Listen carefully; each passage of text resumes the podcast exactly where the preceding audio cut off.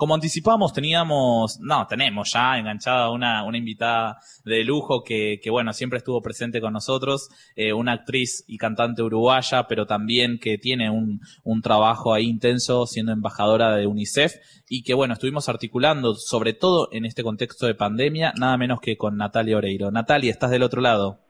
Hola, buenas tardes a todos, ¿cómo están? Buenas tardes, muchísimas gracias por, por esta comunicación. Sabemos que estás súper ocupada y bueno, la verdad es que siempre es un, honor. ¿Cómo estás vos? ¿Cómo, ¿En qué andás estás, este sábado a la tarde?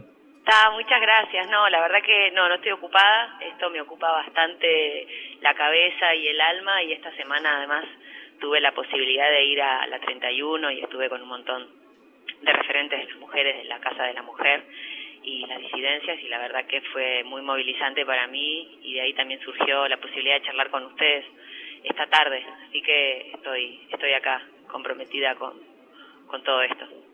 Natalia, ¿cómo te va? Mi nombre, bueno, acá te saluda Lilian, soy vecina de la Villa 31 y efectivamente, como contabas, muchas vecinas eh, nos hicieron llegar la emoción de que hayas, bueno, ido a visitar la Casa de las Mujeres y las Disidencias Ramona Medina. Y bueno, queríamos saber esto, ¿no? ¿Qué, qué pasó ahí? ¿Cómo lo viviste? ¿Querés contarnos un poco, bueno, cómo fue toda esa visita? Eh, mira, fue muy, muy emocionante. Eh, yo vengo eh, colaborando con La Poderosa desde hace ya muchos años. Fui, creo que tapa en dos o tres oportunidades. A través de mi vínculo con UNICEF, que soy embajadora, siempre estamos en contacto y, articulando como para poder amplificar distintas necesidades y situaciones, pero no es lo mismo eh, tenerlo de oído que verlo en persona, ¿no? Y reafirmar eh, lo que gran parte de la sociedad no quiere ver, digamos, la situación de las mujeres en no solamente en la pandemia, en la pandemia lo que sucedió fue que es una gran lupa que amplifica todo lo que está pasando y lo empeora. Pero ah, para mí fue muy impactante reconfirmar el, el, trabajo no remunerado que hacen las, las mujeres, porque estas mujeres le dan de comer a todo el barrio, ¿viste? Y cuando pensamos en, en personas empobrecidas, tenemos que pensar en las mujeres, en las jefas del hogar. Eh, mujeres que alimentan a un barrio entero en un comedor comunitario. Yo tuve la posibilidad de estar con ellas, de charlar toda la tarde, de ir a conocer el comedor, de verlas y entender lo que es el, trabajo informal y la necesidad del reclamo que se está haciendo ahora del salario mínimo universal.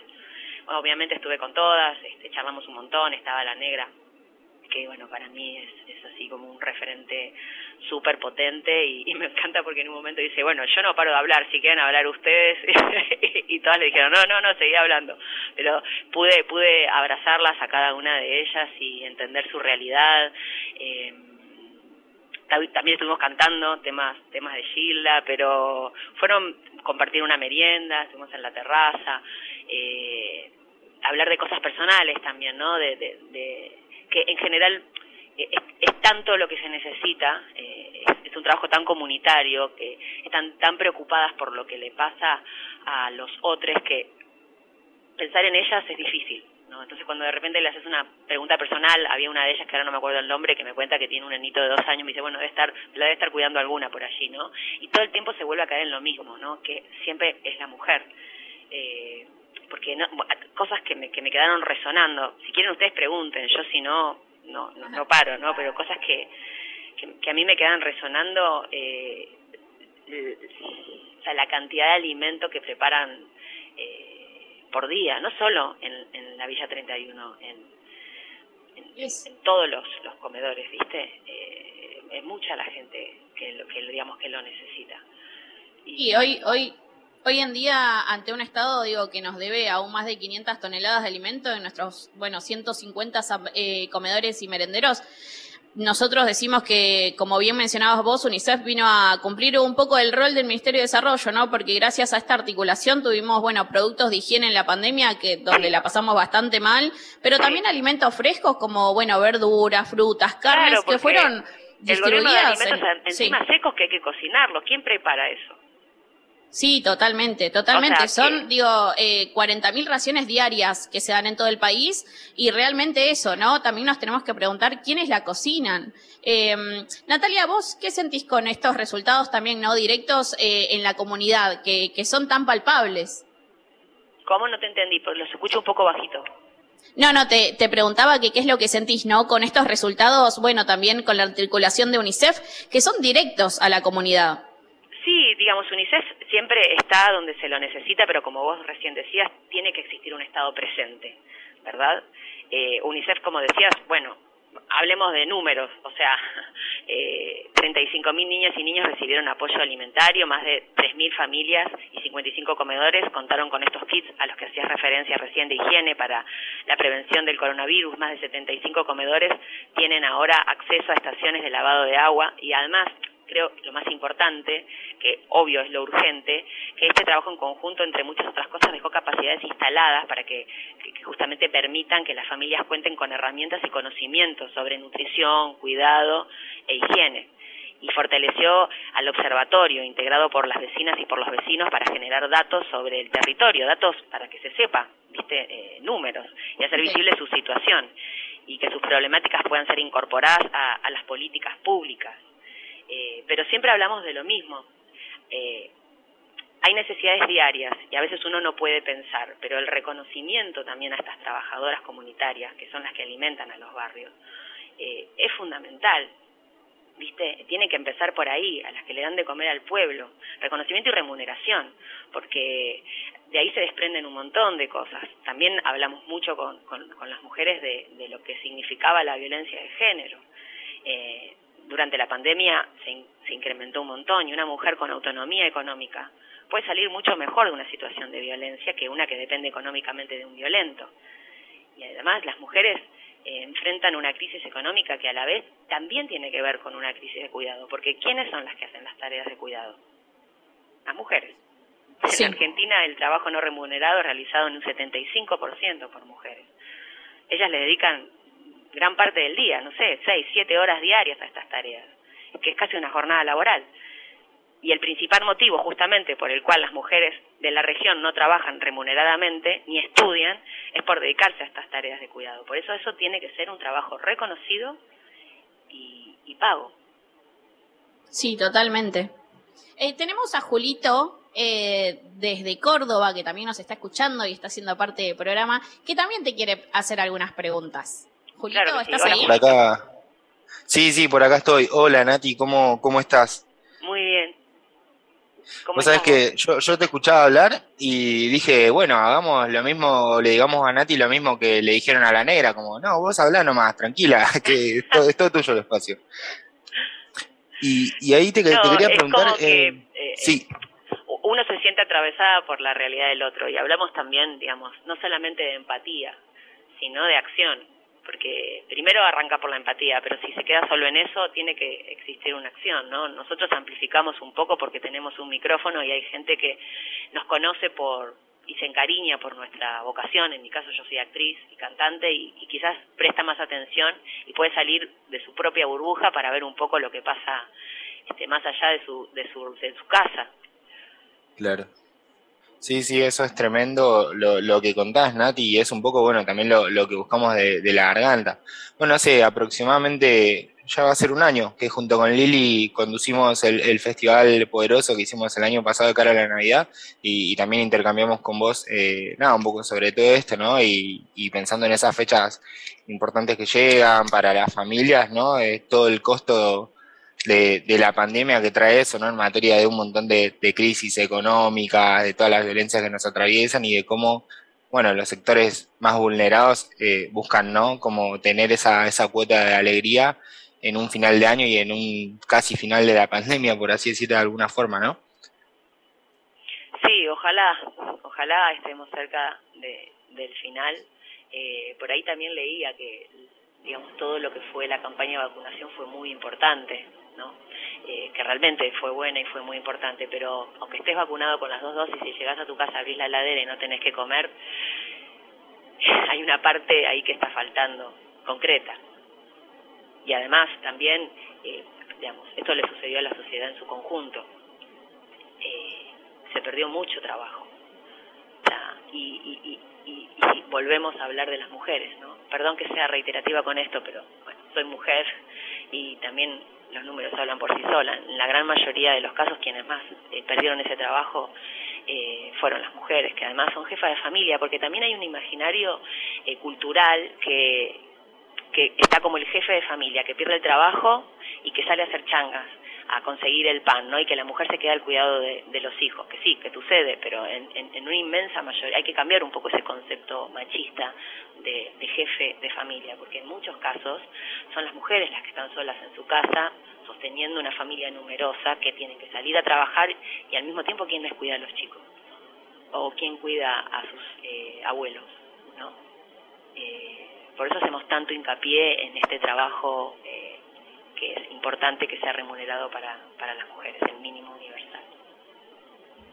Eh, Natalia, ¿qué tal? Te habla Nelson de la Villa 2124. Estamos en directo desde Tecnópolis, así que capaz que se escucha un poco unos tambores de fondo, pero eh, quería preguntarte más en torno a, esto que sacaste en tus redes sociales esta semana de la ciudadanía rusa. Contanos un poco sobre, bueno, Naya Natalia sobre todo, pero también sobre eso, que el amor que te tienen en ese país. Esto fue una semana para mí. Eh, entre otras cosas, ayer también estuve en el Museo de la Memoria de La Plata, eh, participando del cuarto de Lucía, que es una instalación contra la violencia. Lucía fue una chica que, fue asesinada por un femicidio en 2016 y, y bueno, fue, fue una, perdón que te lo mezcle, porque para mí fue una semana de muchas emociones y en el medio de, esas emociones y este compromiso sucedió algo que, yo venía esperando, que tiene que ver con, con eh, reconocimiento al amor, un puente, un lazo cultural con Rusia, con, eh, con el que llevo un vínculo de más de 20 años y fue eh, el día, ya me olvidé, me pasaron tantas cosas esta semana que esto fue el martes, ahí está. y el lunes estuve en la 31 y fue muy emocionante para mí, porque bueno, si tú pudiste ver el documental Naya Natalia que hace referencia un poco ahí, se muestra este vínculo que tengo con, con, el pueblo de Rusia, ¿no? Y, y, es algo que es muy sincero y que traspasa eh, la barrera idiomática y cultural. Es, es algo que es difícil de explicar porque es un sentimiento y que fue creciendo con los años, porque primero me conocieron como actriz por los personajes, pero después me conocieron a mí. Y ahí fue donde hicimos... Eh, ese, esa amistad, porque para mí es, es una amistad, yo, yo me siento parte de ellos y, y ellos tienen un espacio en, mi casa y en mi corazón muy importante. Y también para mí fue súper emocionante porque lo compartí con mi hijo, fue mi pareja también Ricardo, pero lo compartí con mi hijo porque fue extensivo a él la ciudadanía. Y, y en el documental yo cuento un poco eh, la búsqueda de por qué sucede esto como una reflexión que tiene que ver con la infancia que no por nada también trabajo con UNICEF, ¿no? porque la infancia te marca, lo que te pasa en la infancia te acompaña para bien y para mal toda la vida, por eso es tan importante cuidarla y respetarla y respetar sus derechos.